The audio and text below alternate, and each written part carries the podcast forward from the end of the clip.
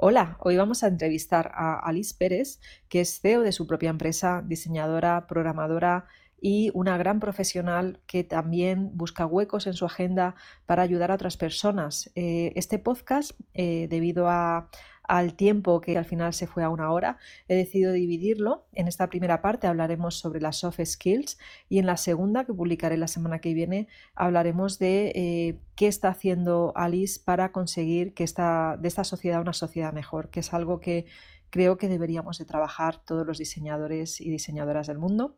Está en nuestras manos ayudar, recordarlo, trabajamos en un ámbito que es eh, muy importante, es el ámbito tecnológico y eh, podemos no solamente salir del trabajo e irnos a casa, sino que podemos aportar un granito de arena para hacer de esta vida una, vida mejor. ¿no? Yo lo hago a través de mi podcast, eh, dedico mi tiempo libre a, mi podcast y lo hago con la intención de que tú aprendas. piensa tú el día que seas diseñadora o diseñador, si no lo eres ya cómo, cómo puedes ayudar, ¿no? Y no me quiero enrollar más hablando, así que comencemos con el episodio de hoy. Hola, soy Gema Gutiérrez, diseñadora de productos digitales. Te doy la bienvenida a un nuevo episodio de píldorasux.com, la mejor forma de aprender diseño de experiencia de usuario explicado con claridad y paso a paso. Aprende con una pequeña píldora cada semana estés donde estés.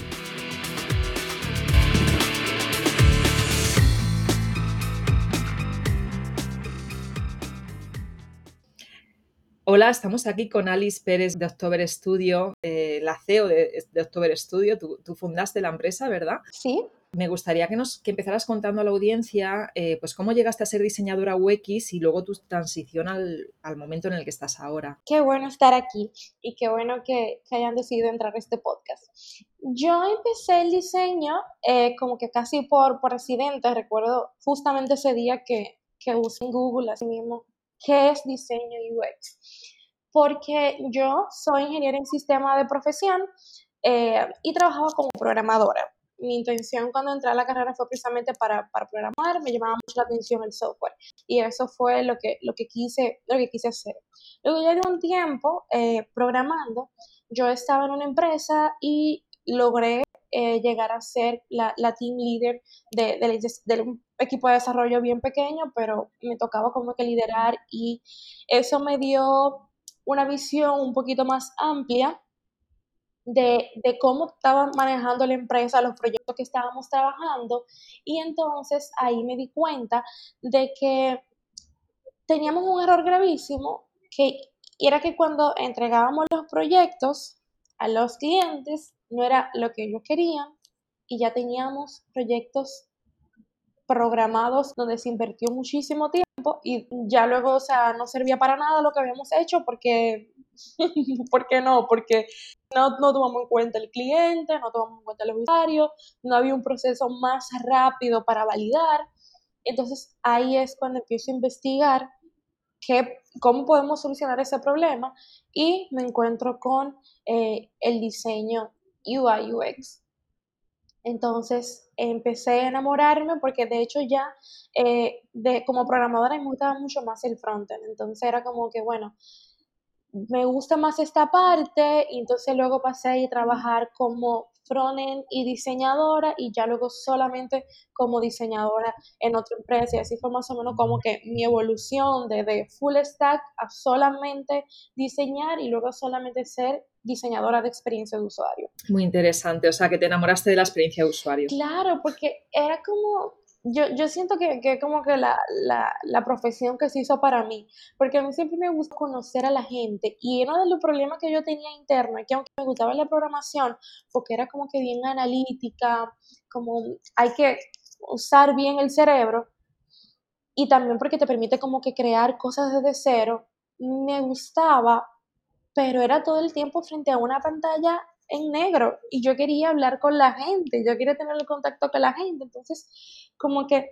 el diseño de experiencia de usuario es estar cerca de la, del desarrollo de software, pero hablando con la gente. Entonces, eh, eso fue como que la, mejor combinación porque yo dijera, no, yo tengo que definitivamente eh, dejar lo que estoy haciendo y empezar a aprender sobre diseño. Fue un proceso que aparte del aprendizaje, también me, me, costó como que evangelizar a mis demás colegas, porque como que, ven acá, pero tú eres programadora, porque era, era, era como que como que bajar a ser diseñadora, como si perdiera eh, habilidades, pero no todo lo contrario. En el diseño yo vi la posibilidad de ver el, el desarrollo de software como que desde todas sus dimensiones, o sea, desde el principio hasta el final. Para mí era, era ver, tener una visión más general de lo que estábamos haciendo, no solamente el código. Y entonces yo definitivamente era como que lo que se hizo para mí fue eso. Muy bien, de hecho, tengo que decir a quien nos esté escuchando que, eh, bueno, tú también eh, tienes tu podcast. Eh, tienes tu podcast que se llama Hablemos de UX. ¿Cuándo lo lanzaste? ¿Lo lanzaste hace mucho? Sí, yo lancé el podcast como con, con, la intención de simplemente dar mi opinión. No lo hice con la intención de como de ni de entrevistar personas, ni de yo tampoco quería como hacer algo tan educativo desde el punto de vista teórico. No quería hacer un podcast donde yo hablara de cosas que yo sabía que había otra gente que lo hacía, sino que yo quería tener un espacio donde yo contara esas experiencias que no son tan técnicas, pero que sí son muy importantes para la carrera. Y por eso en, en, mis últimos episodios, o sea, y tampoco lo hago como de una forma para divertirme y un espacio donde yo pueda hablar, por eso quizá a veces no lo hago ni siquiera con tanta o como con una frecuencia tan regular. Pero sí, lo lancé, creo que fue, sí, este mismo año, en enero de este año, que me decidí de, cómo yo podía aportar a la comunidad y dije, bueno, voy a hacer un podcast para contar como que esas experiencias. Trato de hacerlo no muy extenso y ahora lo estoy haciendo también desde mi, desde mi Instagram, en IGTV, y, y me gusta porque es una forma de compartir temas que, que son como tan, tan de la profesión, eh, pero más, no tanto de la carrera, sino como más para el profesional. Y por eso, por ejemplo, el último podcast eh, que, que, grabé hablaba de, de, que, de que tu diseño va a terminar en la basura. Y era hablando más bien de, de cómo a veces uno se enamora de diseño, de cómo hay que a veces ser tolerante a los cambios, de cómo te va a ayudar como profesional de UX ser tolerante a los cambios, porque el mundo digital cambia mucho. Ese tipo de cosas como que era lo que yo quería compartir en base a mi experiencia. Y creo que toda la línea de lo que comparto va mucho en eso, más a hablar de mi, de, de mi experiencia en, en esta área, de lo que pueda comunicar. Yo escuché el de Wireframes. Eh, bueno, primero escuché una entrevista que te hicieron, luego el de Fui a tu podcast. El primero que escuché fue el de Wireframes, me gustó mucho, la verdad. Y, bueno, pienso escucharlos todos. O sea, lo, tengo ahí apuntado en mi lista porque, porque me parece súper interesante. Lo explicas de una forma muy amena, además. Súper, no sé, muy. Muy como si te estuviera hablando una amiga. y eso, eso es como que me... También es verdad que o sea, lo que es la voz te acerca mucho más a las personas, ¿no? Y, eso fue también lo que hizo que, te escribiera, te buscara, te escribiera por, creo que fue por Instagram, ahora mismo no me acuerdo. Y, bueno, y te, te, propuse de qué tema quieres hablar, ¿no? Eh, y tú me comentaste las soft skills y dije, pues fantástico, porque, porque todavía no hemos hablado de ello en el podcast de Píldoras UX. Así que vamos a, vamos a entrar ya ahí en, en el tema, ¿no? Sí, claro. Y creo que precisamente por eso, de eso es lo que también empezamos a hablar. O sea, mi intención con lo que yo quería aportar precisamente es, o sea, cómo crecemos como profesionales lejos de lo técnico, porque estamos en una era de información, estamos en una era donde tener acceso a cursos, a libros, a podcasts, a mucho material donde aprender, a donde inspirarnos, o sea, como que yo siento que, que tenemos mucho de eso.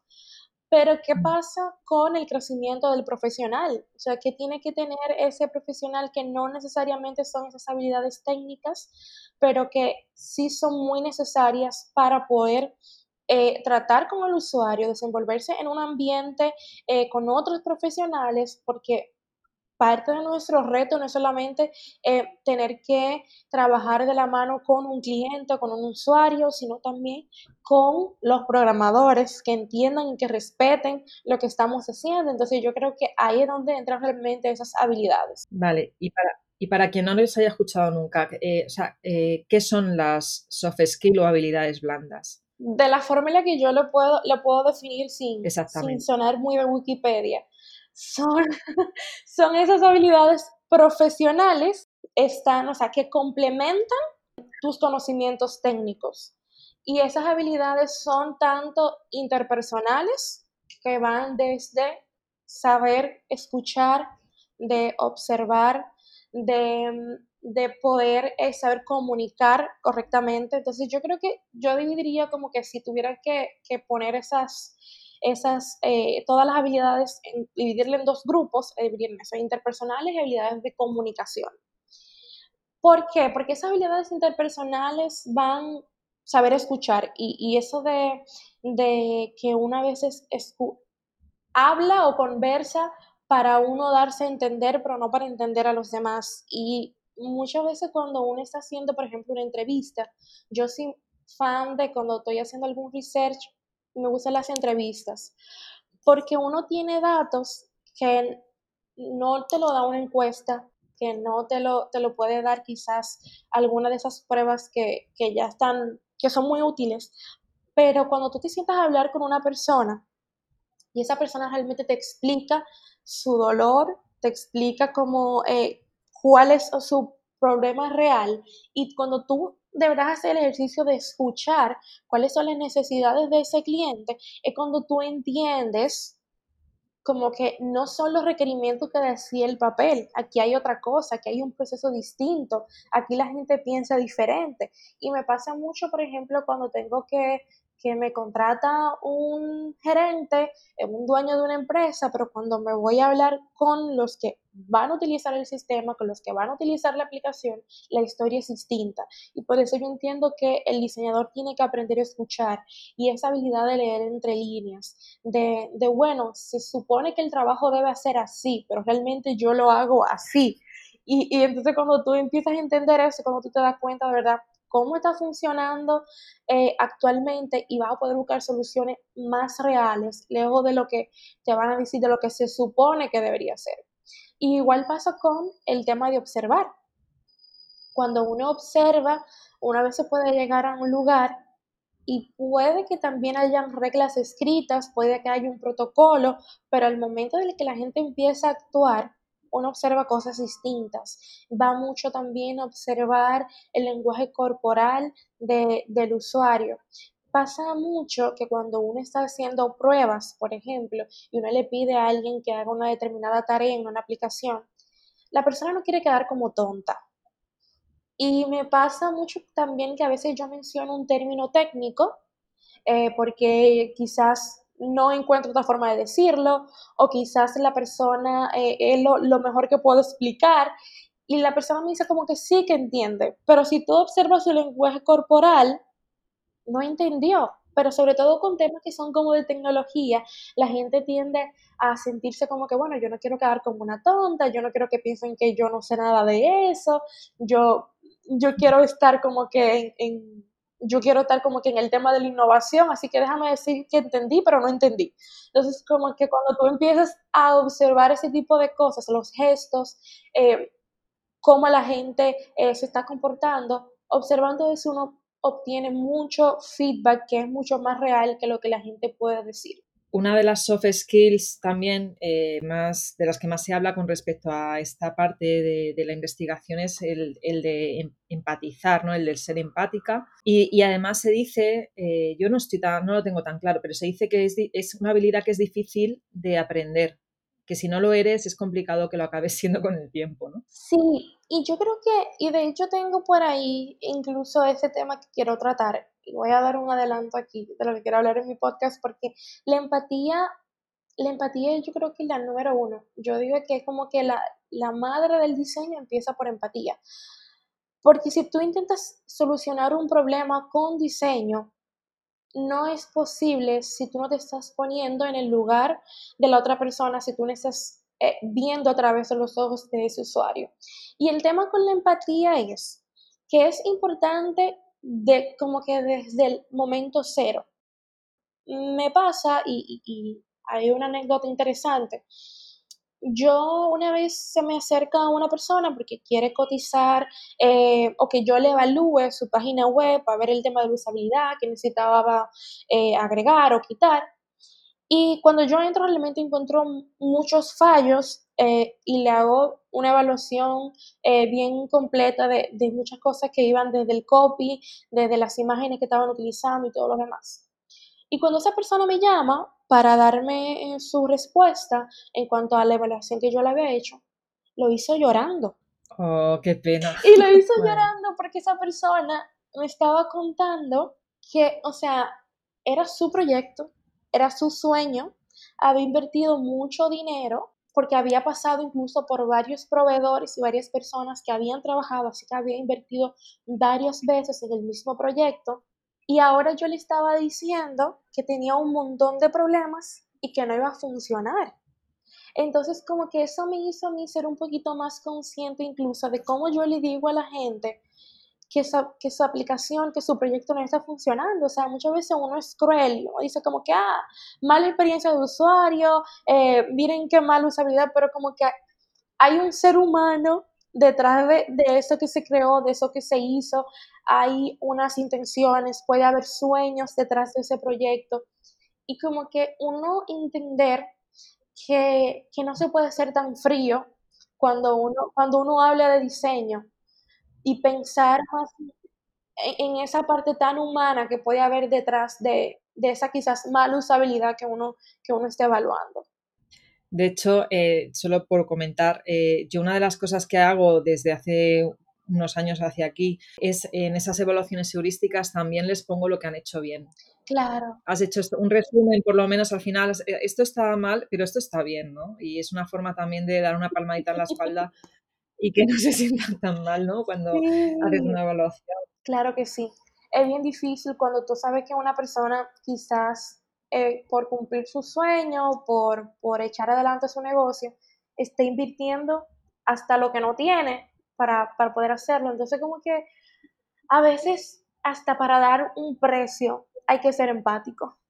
Y, lo digo por más por mi parte de empresaria que por mi parte de diseñador en ese caso. Es eh, de cuando tú estás haciendo una propuesta, cuando estás haciendo una evaluación, la empatía te, va a ayudar mucho, que esa otra persona también está poniendo mucho esfuerzo. Y que eso que hizo que para ti quizás sea, eh, eso no sirve y hay que descartarlo, o sea, hay que, como que hay que tratar de que no suene cruel. y, bueno, si hablamos entonces de la, de la otra parte, de las habilidades de comunicación, yo tengo también como que un tema con, con la parte de, cómo uno comunica eh, tanto a su cliente, y ahí eh, se enlaza mucho con la empatía, pero también es cómo uno le comunica a los programadores, a, a su jefe inmediato.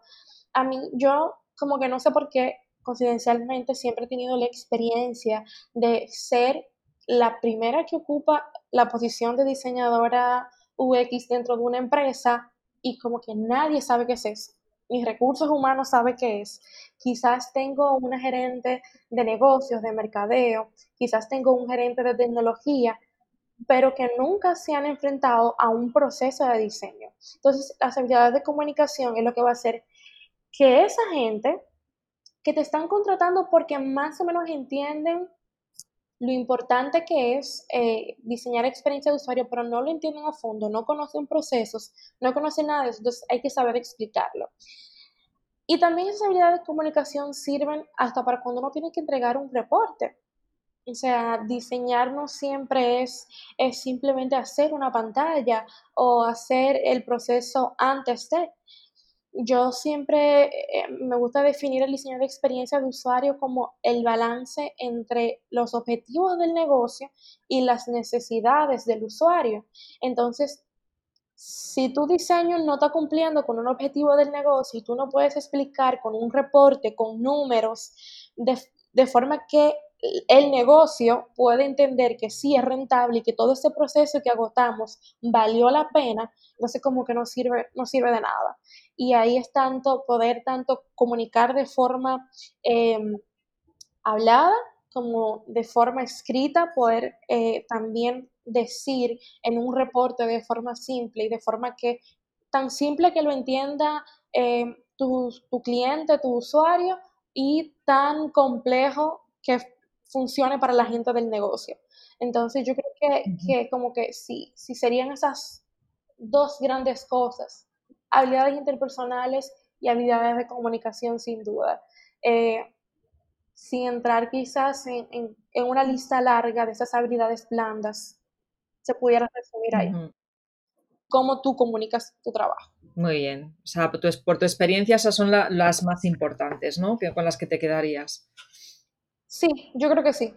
Pero si hubiera que resumirla, sería así, interpersonales y comunicación. Vale, y tú crees, eh, también para quienes nos están escuchando, ¿no? O sea, yo siempre hablo de, tener empatía, de comunicación en equipo y de, saber comunicar.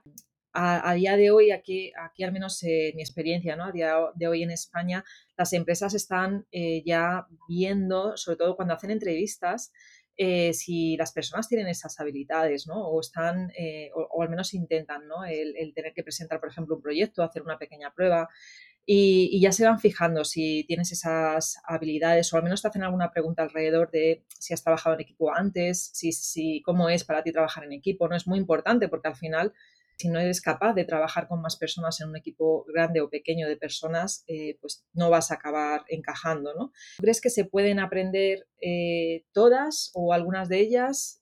¿Alguien, por ejemplo, Mm, que sea una persona introvertida podría ser un buen diseñador UX.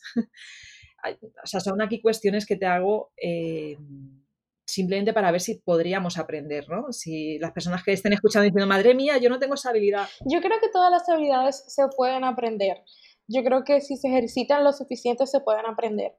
Y hablando del tema de, de las entrevistas y eso, eh, como he tenido la, oportunidad de conversar con algunos colegas y me he dado cuenta que hay un factor que muchas veces tenemos los diseñadores y es como que hay un poquito de ego que a veces cae en arrogancia de yo lo diseñé así y yo tengo mucho tiempo estudiando esto y yo tengo mucho tiempo trabajando esto y por esto esto es palabra de Dios, está escrito en piedra y ese es el mejor diseño del mundo o eh, como pasa que ahora mismo somos como que una, por lo menos aquí, eh, somos una comunidad muy pequeña. Eh, aquí en República Dominicana no somos muchos y como que uno puede ir a un trabajo y medio eh, darse, sabemos que no van a encontrar un diseñador donde quiera, o por lo menos no un buen diseñador donde quiera, y que las personas que se han dedicado a estudiar y especializarse en diseño de experiencia de usuario son pocos. Entonces como que ahí muchas veces yo he notado que hay cierta arrogancia y hablaba con, con una persona que, que me dijo, que me estaba contando de la forma en que trató a una persona de recursos humanos y yo le decía como que el mundo es muy pequeño, o sea, este mundo es tan pequeño no solamente esa persona te puede quizás contratar en otro momento, sino que también puede estar en otra empresa y volverse a encontrar contigo y no recomendarte. O, o quién sabe si los eh, de recursos humanos se, se pasan los CVs de la gente, quién sabe cómo funciona ese mundo de reclutamiento. Y tú te estás cerrando una puerta por creerte que tú eres esa última Coca-Cola que hay en el desierto y que a ti hay que contratarte porque tú tienes mucha experiencia. Entonces, como que ese, esa, eso yo creo que las empresas lo van a evaluar mucho, sobre todo porque con esa actitud tampoco te vas, o sea, si logras pasar la entrevista con esa actitud quizás tampoco vas a encajar dentro de un equipo. No vas a encajar cuando tú tengas una idea súper buena y tú quieras hacer un diseño que luego en programación te van a decir que no se puede implementar, entonces no te vas a llevar bien con el equipo de diseño. Pero si las personas de, de negocio dicen, sí, mira, está muy bueno, está muy bonito, pero ahora mismo no, no es rentable, pues tampoco te vas a llevar bien con el equipo de negocio. O quizás tampoco te vas a llevar bien con tus otros colegas. Y igual, igual pasa mucho y algo que he visto con frecuencia, que yo entiendo que luego cuando uno va madurando como profesional deja de hacer ese tipo de cosas, es que cuando alguien eh, publica un diseño y, dice como que pidiendo feedback de quizás lo que tenga más experiencia, dan un feedback aplastante. A veces son, somos, me voy a incluir, eh, somos crueles, como en, la forma en la que a veces decimos, eh, no debiste usar esto, o eso no hace sentido, o esto no está, mm, pero como que esa persona está aprendiendo, te está pidiendo tu feedback, como que yo entiendo que muchas veces el diseñador, porque implica eh, tener mucha creatividad, porque implica eh, tener mucho ingenio, se la cree y cae a veces en ese ego y, en sonar muy arrogante cuando, cuando no debería. Yo creo que lo más bonito que tú puedes hacer cuando alguien te pide un feedback, cuando alguien quiere contratarte, es demostrar que aparte de tú ser un buen profesional, también eres buena persona y que vas a aportar eh, en, una empresa. Yo creo que, que eso de, de ser el súper profesional, el súper genio, no funciona. Totalmente de acuerdo. Eh, de hecho, en, mi guía Quiero ser UX, que es una guía que, tengo gratuita en la web, uno de los pasos que pongo es controla tu ego, ¿no? Porque hay mucha gente que empieza a aprender, eh, empieza a aprender diseño y, llega un momento que, se endiosa, ¿no? Y si ya vienes encima de serie con falta de humildad porque tú eres así, pues tienes un problema, ¿no? Y, y uno de los primeros problemas de no controlar tu ego, de pensar que eres mejor que los demás y de tener falta de humildad, ¿vale? Es, precisamente que no sabes trabajar en equipo eh, porque piensas que eres mejor que todos los demás que tienes alrededor, ¿no? Y, si no tienes eso controlado, no vas a poder trabajar en equipo y no, es que solamente, no es que solamente recursos humanos se dé cuenta en una entrevista y no te quiera, es que tus propios compañeros en el futuro, cuando se muevan también entre empresas, que eso pasa en Madrid también, ¿vale? Eh, a ver, eh, no voy a hablar de toda España en general, pero, pero los diseñadores yo ya conozco bastante, también porque me he movido mucho en networking y, me he movido mucho entre empresas, soy un poco culo inquieto así, en ese sentido, ¿no? claro, y al final conoces a mucha gente y, y evidentemente si, si, vas por la vida diciendo soy mejor que nadie y pisando, pisando cabezas, pues lo que te va a suceder es que con el tiempo nadie va a querer trabajar contigo, ¿no? Y, yo creo que, que, también el tema del ego, me, encantó eso, la voy a buscar, la voy a leer. Eh, eso de, controlar el ego es tan importante incluso cuando uno mismo está usando una aplicación. Yo recuerdo que una vez en un grupo eh, de varios diseñadores, alguien estaba hablando de, que no le gustaba WhatsApp, que prefería Telegram porque WhatsApp tiene mucho mejor usabilidad, que no sé qué cosa.